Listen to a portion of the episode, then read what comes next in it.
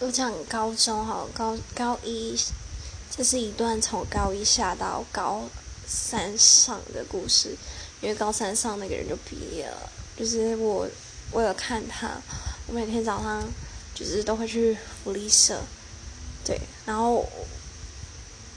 就想遇到他嘛。然后再来就是我下校车之后，我会假借陪我朋友去他那一栋西大楼，超远的，我天呐，对，然后就是然后再。自己走回我这一系，因为可以经过操场，一定会看到他们在找晨练，所以我就这样，就是不管去是去福利社还是去呃别系的大楼，就这样走了，超级久，我自己都佩服我自己，但也就年轻的时候会这样。而且我走到他都知道我这个人，但是我也没想交往。